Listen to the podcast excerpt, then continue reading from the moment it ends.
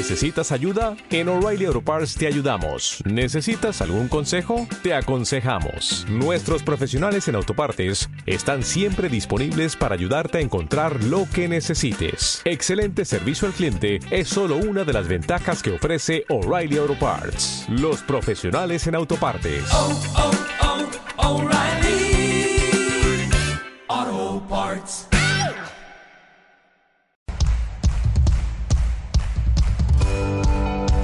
Bueno, ustedes saben que venimos desarrollando hace unos días, hace ocho días hubo un, un receso en el tema, pero venimos con una serie que se llama Verdadera Gracia, con unos estudios eh, con el libro de Primera de Pedro. Primera de Pedro, dicen los estudiosos de la Biblia, es el libro que más habla del sufrimiento en la Biblia. Primera de Pedro, especialmente en el Nuevo Testamento. Eh, algunos dicen que los cristianos no sufren y yo quiero convencerlos de esto hoy. Los cristianos sufrimos un poquito más que los impíos, un poco más. Y, y vamos a desarrollar un poco mejor eso. Eh, ¿Por qué los cristianos sufrimos un poco más que los impíos? Y nuestro texto está en, en Primera de Pedro capítulo 5. Vamos a leer Primera de Pedro capítulo 5 hasta el versículo 10. 10 versículos, está la palabra del Señor, les ruego que la leamos con mucha reverencia. A los ancianos que están entre ustedes, yo que soy anciano como ellos, testigo de los sufrimientos de Cristo y partícipe con ellos de la gloria que se ha de revelar, les ruego esto. Cuiden como pastores el rebaño de Dios que está a su cargo, no por obligación, ni por ambición de dinero, sino con afán de servir como Dios quiere. No sean tiranos con los que están a su cuidado, sino sean ejemplo para el rebaño. Así, cuando aparezca el pastor supremo, ustedes recibirán la inmarcesible corona de gloria. Asimismo, jóvenes, sométanse a los ancianos, revístanse todos de humildad en su trato mutuo, porque Dios se opone a los orgullosos, pero da gracia a los humildes. Humíllense, pues, bajo la poderosa mano de Dios, para que Él los exalte a su debido tiempo. Depositen en Él toda ansiedad, porque Él cuida de ustedes. Practiquen el dominio propio y manténganse alerta. Su enemigo el diablo ronda como león rugiente, buscando a quien devorar. Resístanlo, manteniéndose firmes en la fe, sabiendo que sus hermanos en todo el mundo están soportando la misma clase de sufrimientos. Después de que ustedes hayan sufrido un poco de tiempo, Dios mismo, el Dios de toda gracia que los llamó a su gloria eterna en Cristo, los restaurará y los hará fuertes, firmes y estables. A Él sea el poder por los siglos de los siglos. Amén. Te damos gracias, Señor, por tu palabra. Esta palabra que nos ha hablado en otros momentos, en circunstancias distintas, y que siempre es viva para nosotros. Y nosotros sabemos que hoy también nos hablas por medio de ella. Y sabes, Señor, que nosotros necesitamos esta palabra, porque necesitamos ser afirmados, porque necesitamos ser consolados, necesitamos retornar a la esperanza. Gracias porque tu palabra siempre está disponible para nosotros y siempre nos habla. Dispón nuestros corazones para escucharla, nuestros oídos para escucharla y atenderla. En el nombre de Cristo Jesús. Amén. Amén. La carta de primera de Pedro es una carta escrita para la iglesia. Para la iglesia. Y como les dije ahora, tiene mucho de sufrimiento. Entonces, eh, podríamos pensar en este capítulo con esta pregunta. ¿Cómo es una iglesia y llena de gracia? Ahí está, ahí lo tienen. ¿Cómo es una iglesia sufriente y llena de gracia? ¿Qué características tiene? ¿Qué ¿Qué pasa con una iglesia que, que es sufriente y llena de gracia? Mire que el sufrimiento en la Biblia está de principio a fin, de tapa a tapa, como dicen, hay sufrimiento en la Biblia. Y nosotros no deberíamos, no deberíamos extrañarnos por el sufrimiento como cristianos. Al contrario, mire unos versículos antes, mm, primera de Pedro 4, 12 y 13, son unos pocos versículos atrás de lo que leímos. Dice que no se extrañen como si algo raro pasa, sino que estén preparados para sufrir. Más o menos la imagen es como un soldado en guerra que no se extraña de que no lo ataquen. Por el contrario, si no está en guerra, si no lo atacan, él está más alerta, porque en cualquier momento aparece. Deberíamos tener esa actitud así frente al, sufrimiento. Y yo decía al comienzo que los cristianos, fieles cristianos, verdaderos cristianos, sufrimos un poco más. O sea, que no solamente es publicidad engañosa decir, pare de sufrir, conviértase a Cristo y todo será color de rosa. Eso es publicidad engañosa. Y no solamente eso, que no, que no es cierto que paramos de sufrir, sino que los cristianos fieles, fieles al Señor, estamos expuestos a un poco más de sufrimiento. Y es por esto. Todos estamos expuestos a un sufrimiento común en la tierra, todo el sufrimiento que hay en la tierra, por, porque estamos en un mundo caído, malo, ¿cierto? Entonces, por ejemplo, estamos expuestos al dolor y a la muerte, todos, ¿cierto que sí? Estamos expuestos al sufrimiento común, nos despiden del trabajo, eh, hay, hay, una enfermedad difícil, hay relaciones difíciles, hay un error de otra persona, un accidente, hay catástrofes naturales, terremotos, derrumbes, eh, huracanes. Y todos estamos expuestos de igual manera a ese sufrimiento. Todos, ¿cierto? Por el solo hecho de estar expuestos a estar en una naturaleza caída. Los cristianos, además de esos sufrimientos, estamos llamados a exponernos a un sufrimiento extra. ¿Cómo le parece esto? El sufrimiento que implica que te arrepientes de un pecado. El sufrimiento que, implicas, que implica que tú, ahora que eres un cristiano, eres consciente del daño que hiciste y tienes que ir a pedir perdón. Y tienes que perdonar a alguien que te ofendió sinceramente. ¿No les parece que eso puede ser algo de, de, dolor y de sufrimiento especial para los cristianos?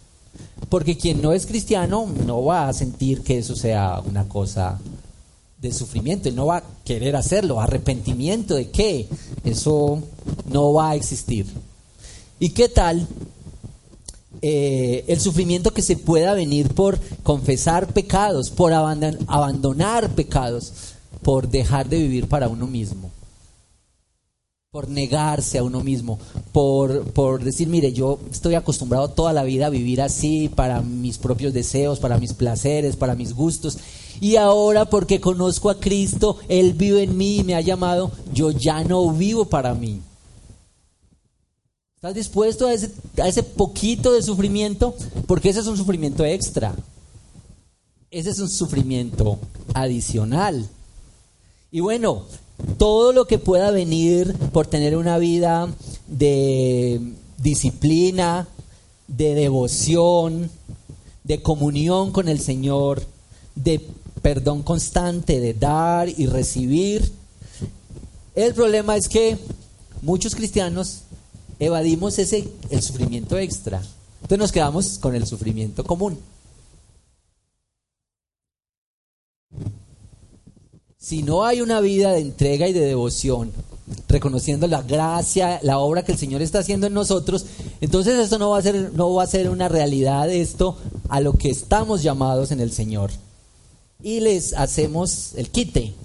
No, si hay que someterse a esas cosas, esto no, no es para mí. esta vida cristiana. Con el sufrimiento que hay en el mundo será suficiente, dirán algunos. Pero ¿cómo es una iglesia que lleva ese sufrimiento y que a la vez vive en la gracia y expresa la gracia del Señor? Ese es. Y este texto que leímos, estos 10 versículos, quiero dividirlo en tres partecitas. La primera parte va del versículo 1 al 4. Esta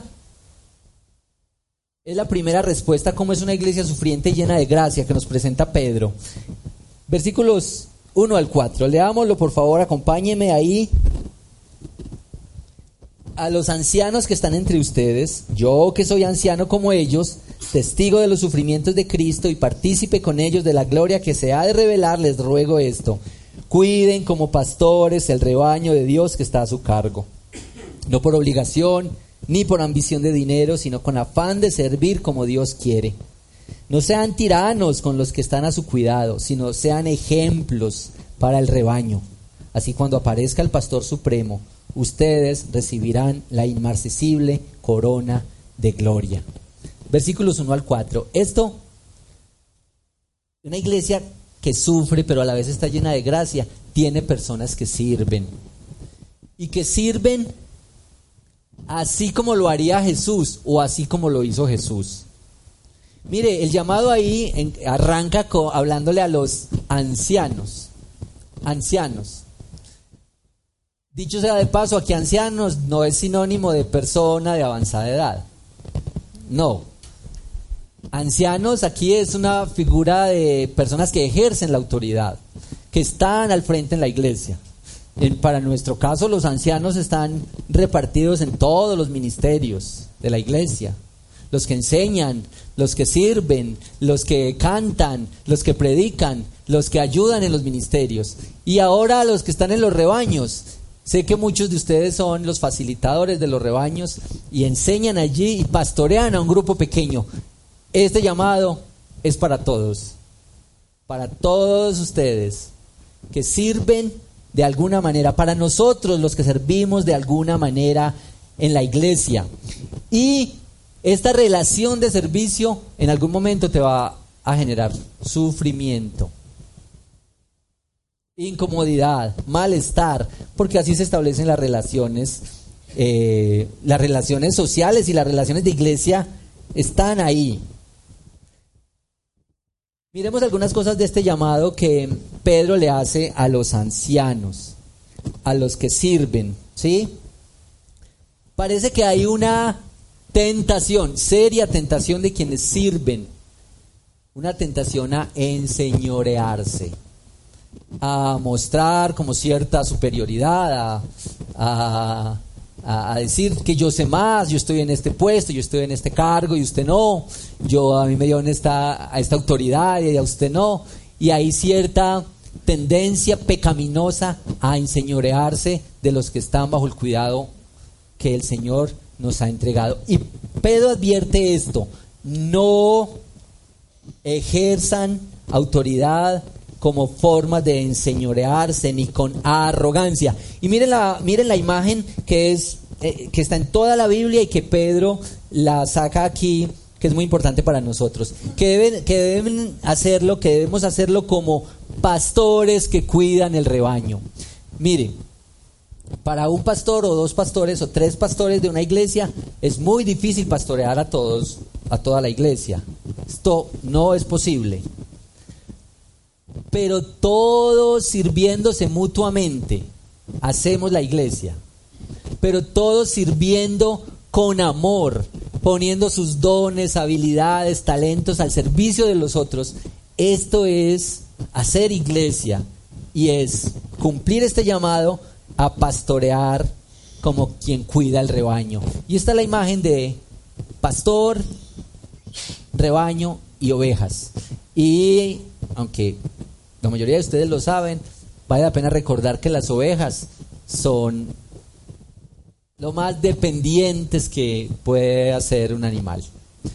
Que son frágiles, que son muy débiles, que son muy torpes, que son muy cortas de vista. Y que quienes sirven en la iglesia de alguna manera, y si tú no sirves en la iglesia de alguna manera, estás llamado a hacerlo, a involucrarte, a vincularte a la iglesia y a poner lo que el Señor te ha entregado. Con ternura, con cariño, con dedicación, siendo ejemplo. Y estos tres no que nos cita Pedro. No por obligación, no por ambición de dinero y no con tiranía. Porque alguien puede decir, me han insistido tanto que yo ayude en la iglesia, que yo le voy a hacer. Me siento casi obligado a, a ayudar, a servir, a colaborar. Y puede ser que muchas personas lo hacen por obligación. No por ambición. Y ahí es muy claro lo que dice que no es por ambición de dinero. Como iglesia tenemos la tarea de ser cuidadosos de nuestros pastores y de quienes sirven, que el ministerio no se hace por ambición de dinero, es una tragedia la que vive la iglesia y, la fama que tiene la iglesia cristiana en Colombia y en América Latina de corrupción de los pastores. Y esto le comunica al mundo una cosa completamente distinta a lo que es el Evangelio. Cientos de pastores con intereses personales, con afán de enriquecerse, de, de lucro. Y este llamado es para que, como siervos del Señor, prevengamos y evitemos desarrollar un ministerio por ambición de dinero, sino como pastores y siendo ejemplo. La, segunda amonestación y el segundo llamado, versículos 5 al 7, tiene que ver con los jóvenes. Jóvenes, humildes y sumisos. Versículos 5 al 7. Asimismo los jóvenes, sométanse a los ancianos, revístanse todos de humildad en su trato mutuo porque Dios se opone a los orgullosos, pero da gracia a los humildes. Humíllense pues bajo la poderosa mano de Dios, para que Él los exalte a su debido tiempo. Depositen en Él toda ansiedad, porque Él cuida de ustedes. Valga decir que para los judíos un joven es hasta los 40. Y, y que este llamado a los jóvenes y a la humillación y al sometimiento es para todos. Miren que para los jóvenes es difícil someterse y humillarse. No, yo ir a la iglesia, chévere, chévere ir a la iglesia eh, y compartir y hacer relaciones sociales, esto es muy chévere, pero someterse a la iglesia, someterse, humillarse, si lo, si lo que brilla es lo opuesto, el orgullo. Miren que la palabra que usa eh, Pedro es revístanse, versículo 5, revístanse, revístanse. Esta palabra quiere decir envolverse en un vestido corto, propio de los esclavos. Y tal vez Pedro estaba pensando en lo que hizo Jesús cuando lavó los pies de sus discípulos, que se ciñó una toalla y lavó los pies de los discípulos. Esto para los jóvenes puede ser un pedido de grandes proporciones. Sométanse a sus pastores, a sus líderes y a los que sirven en la iglesia es muy importante, por ejemplo, que cuando los jóvenes establecen sus relaciones de noviazgo, le cuenten a sus pastores, pero no ocho días antes de casarse. ¿Sí? Mira, estoy en esto. Y que puedan ser acompañados. No, no, no necesariamente por los pastores, ahí en la iglesia hay hermanos, hay un grupo de consejeros, hay ancianos, hay personas que pueden acompañar. Mira, las decisiones importantes en tu vida en tu vida personal deberían saberlos, deberían saberlas en la iglesia. Deberías, deberías tener cercanía, comunión con la iglesia, porque la iglesia porque la iglesia, la iglesia no es un prestador de servicio religioso. No es que uno le hace un chulito. Fui al gimnasio, chulito. Fui al supermercado, chulito. Fui a la iglesia, chulito. Porque para muchos de nosotros la iglesia ha sido eso. Y por eso mismo, cuando no nos sentimos cómodos en la iglesia, nos vamos para otra. Donde me miren mejor, me saluden mejor, esté más chévere el ambiente, la música suene mejor. Porque nos resistimos a someternos a la iglesia, a la disciplina, al cuidado, a, ser pastoreados, a que, a que nos digan, mira, estás actuando mal, eso es, una, eso es una actitud pecaminosa que se está expresando de esta manera y el Señor te llama al arrepentimiento. Ya nos dijo eh, Jonathan Limon, Limon en el librito de la membresía de la iglesia. Algunos están preparándose para ser miembros y otros están recientemente miembros de la iglesia. Que no te unes a una iglesia, sino que te sometes a la iglesia. Que no simplemente te sumaste a la iglesia, sino que te sometes a ella. Y que miras y aprecias a las autoridades de la iglesia y que dejas que te acompañen. Este es el recurso de la gracia. No es el, capricho de los pastores, tener personas que comunican todo, que hablan, que abren su corazón. No es así. Es que el Señor ha mostrado su gracia y sus cuidados para la iglesia y para ti por medio de las relaciones con la iglesia, con los que sirven, con los que ministran, con los que aconsejan, con los que acompañan. Entonces no es una cosa de orgullo de la iglesia. No te unes a la iglesia, sino que te sometes a la iglesia. Estas generaciones, los jóvenes hoy son más propensos al orgullo, más que antes. Porque es que antes uno, por ejemplo, tenía un viaje y se enteraban unos cercanos, amigos que uno les contaba. Pero ahora uno tiene un viaje y pues las fotos están online. Y todos saben dónde estoy, con quién, qué estoy haciendo, qué me comí. Eh, todo está en el momento. Y mi, foto tiene 2000 me gusta.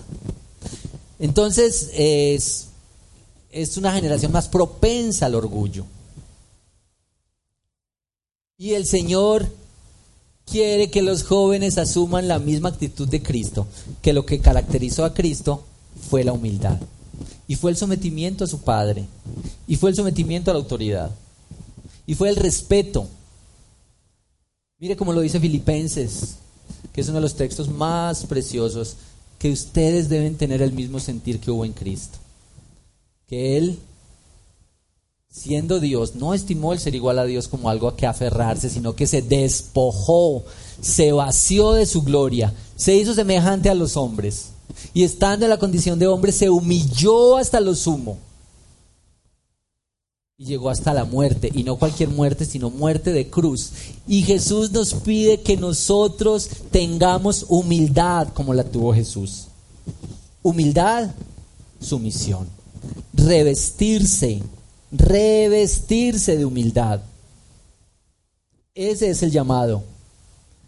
Es el llamado a los jóvenes.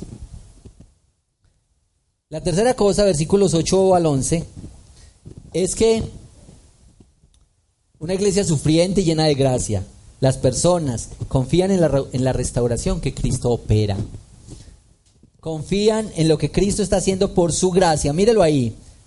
Versículos 8 hasta el 11, por favor. Eh, practiquen el dominio, el dominio propio y manténganse alerta. Su enemigo, el diablo, ronda como león rugiente buscando a quien devorar. Resístanlo, manteniéndose firmes en la fe, sabiendo que sus hermanos en todo el mundo están soportando la misma clase de sufrimientos. Y después de que ustedes hayan sufrido un poco de tiempo, Dios mismo el Dios de toda gracia que los llamó a su gloria eterna en Cristo, los restaurará, los hará fuertes, firmes y estables. A Él sea el poder por los siglos de los siglos. Amén. Note dos alusiones al sufrimiento en, estos, en estos cuatro textos. Dos referencias al sufrimiento. La gente de fe sufre más y este es el sufrimiento especial para los que creen. Este es el sufrimiento especial para los que creen. Mira, si usted nunca ha sufrido, si usted desde en su vida cristiana nunca ha sufrido, prepárese. Porque el sufrimiento aquí no es la opción. Mire, Pedro lo da por hecho, después de que ustedes hayan sufrido un poco de tiempo. No es de pronto, si de pronto sufren por un poco de tiempo. Por si acaso van a sufrir por un poco de tiempo. Después de que ustedes hayan sufrido por un poco de tiempo. Si no te ha pasado, te va a pasar. Y este texto creo que habla de ese sufrimiento específico. Sufrir, mire que no hace una descripción. Cuando Pedro dice aquí, están soportando la misma clase de sufrimientos, ¿a qué clase de sufrimiento se refiere?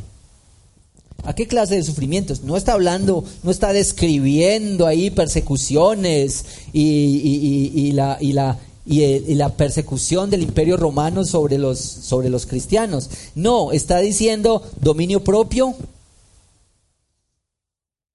manteniéndose firmes en la fe. Y es que esas cosas también dan sufrimiento. Dominio propio y mantenerse firmes en la fe. Y mire lo que dice que el enemigo está ah, como un león rugiente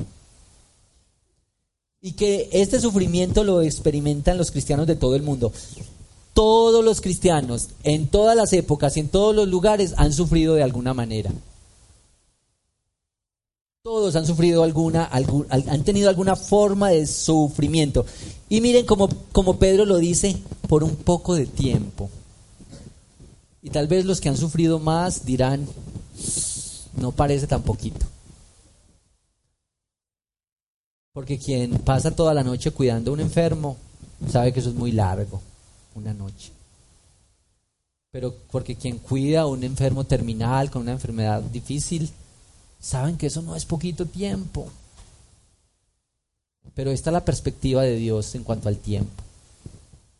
Sufran por un poco de tiempo. Pero también quien vive luchando con una tentación y una adicción y, y quiere vivir para la gloria de Dios dice, ¿Cuándo se acabará esto? Y entonces para ese tampoco el tiempo es muy poquito. También dice, esto es muy largo.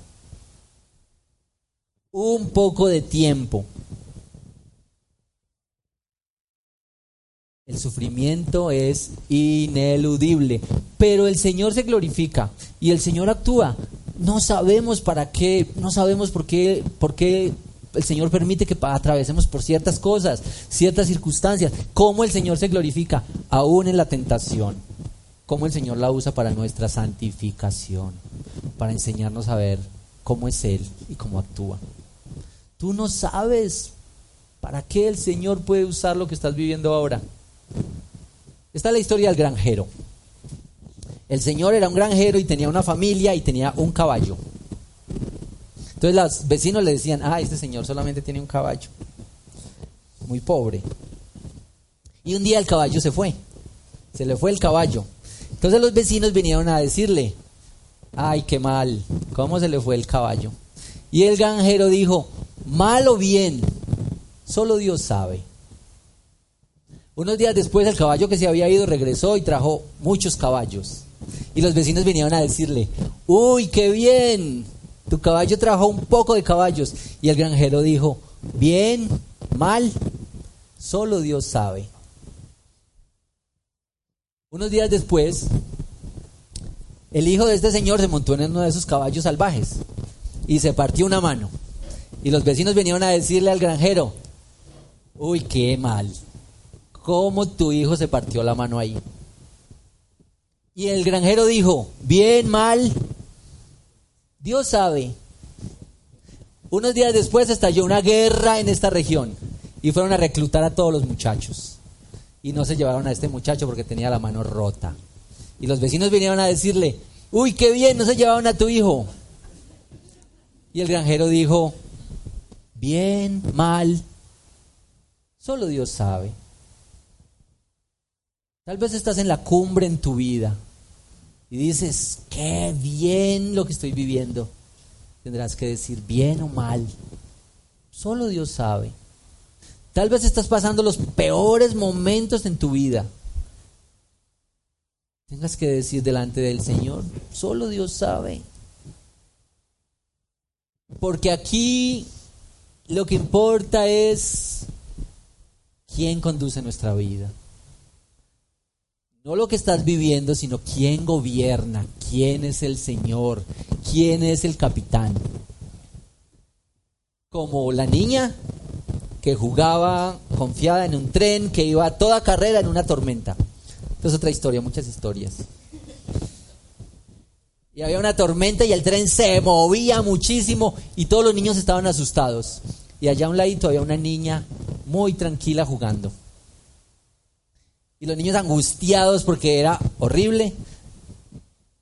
Estaban con mucha inquietud porque esta niña estaba tan tranquila.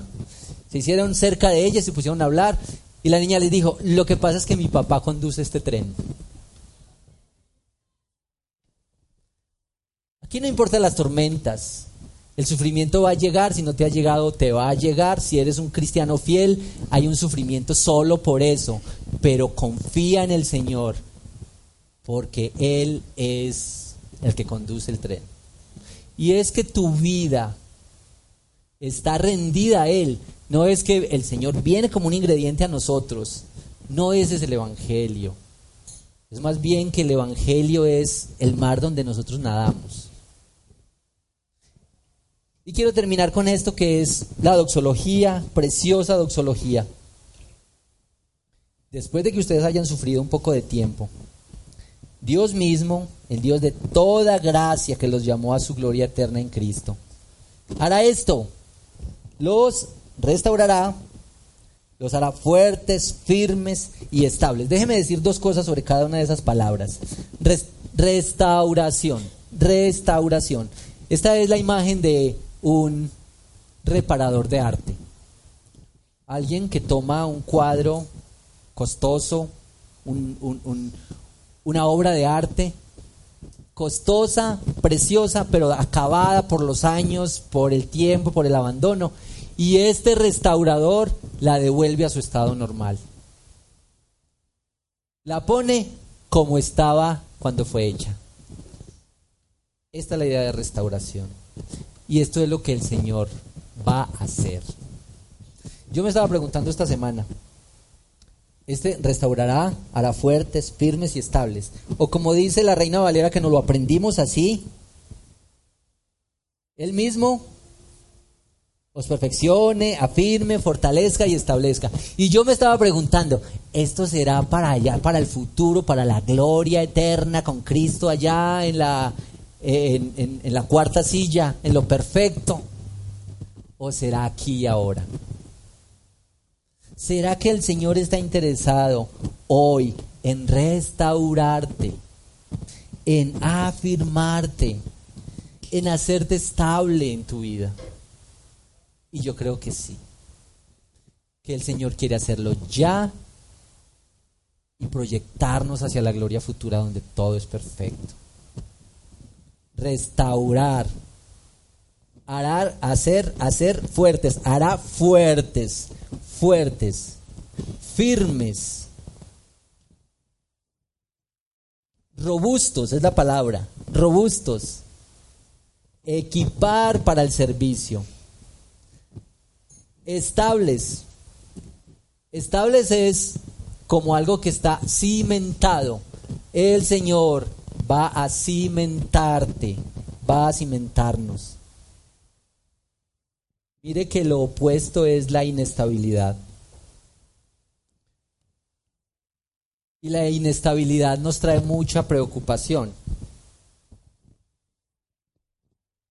Mire que antes Por ejemplo, cuando las personas entraban a una empresa, ya se sabía que allá se jubilaban, ¿cierto?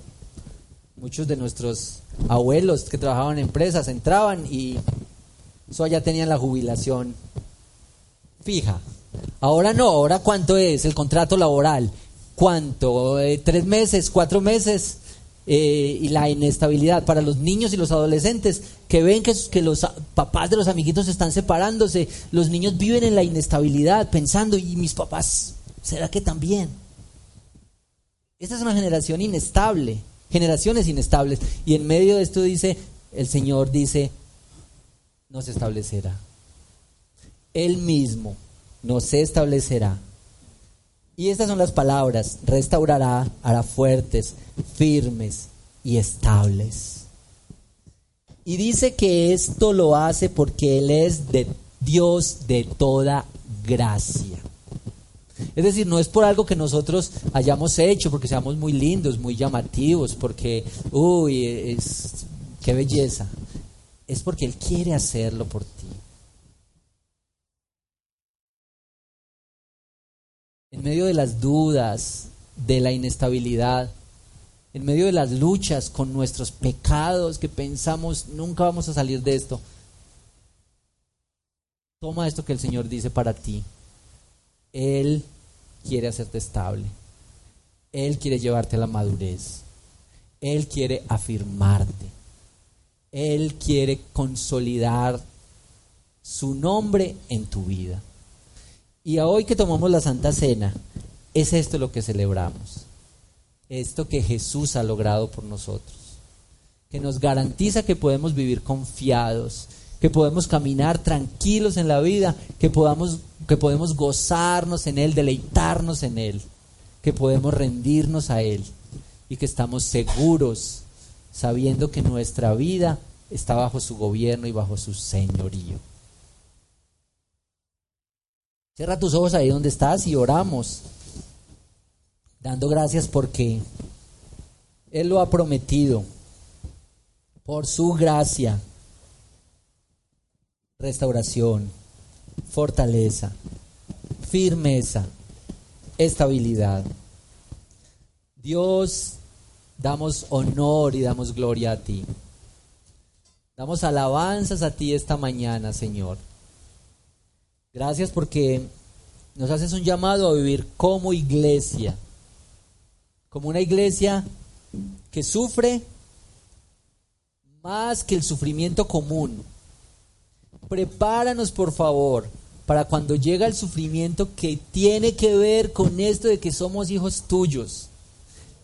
Prepáranos cuando llega el sufrimiento porque necesitamos arrepentimiento, reconciliación, buscar el perdón, pedir el perdón, vida de devoción, vida de entrega.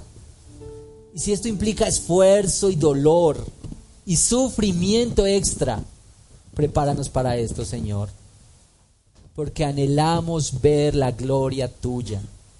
Y anhelamos, Señor, participar de una iglesia en la que tenemos vida, en la que no simplemente somos asistentes a la iglesia, sino que nos sometemos a la iglesia, tenemos comunión, nos ayudamos unos a otros, crecemos, confesamos nuestros pecados unos a otros, oramos unos por otros, vemos la gloria tuya, veo la gloria tuya en mi hermano, en mi hermano que lucha como yo, que tiene tentaciones como yo, pero a quien tú has llamado como me has llamado a mí caminamos juntos.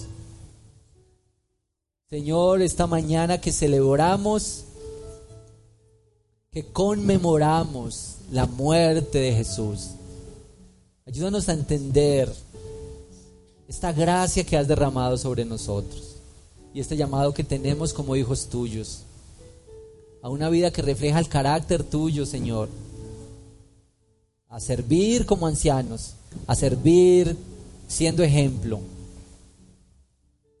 a someternos como jóvenes, a humillarnos siguiendo el ejemplo de Jesús y a creer, a aceptar que vas a restaurarlo todo, que eres un Dios de esperanza.